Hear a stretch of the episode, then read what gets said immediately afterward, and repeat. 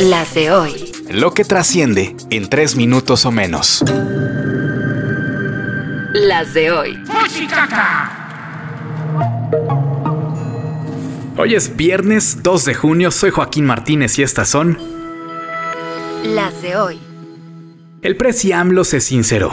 Ahora nos dicen, qué barbaridad, el gobierno de ahora es el gobierno que tiene más homicidios, sí, pero ¿cómo nos dejaron del país? Porque esta es una mala herencia. Pon tú que sí, la herencia maldita no se niega, pero a casi cinco años de gobierno, esa no tendría que ser una excusa, ¿o sí? Las cosas no han cambiado tanto para bien y se suponía que ese era el plan. Las de hoy. Au revoir Messi.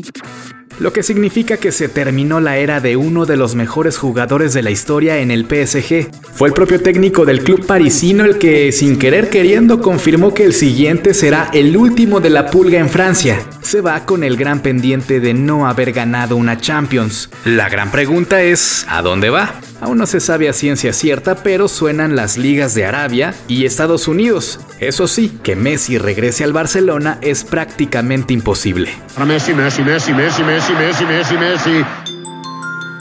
Las de hoy.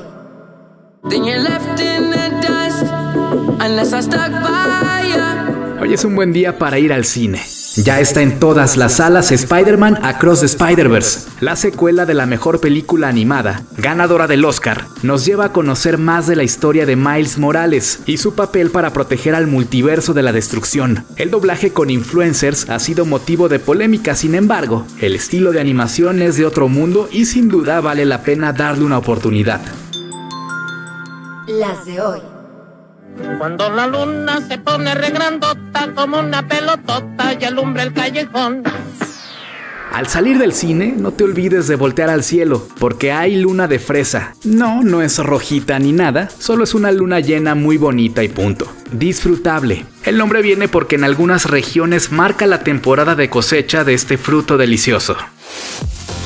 Con la producción de Alejandro Gómez y guion de Joaquín Martínez, estas fueron... Las de hoy. Síguenos en redes sociales.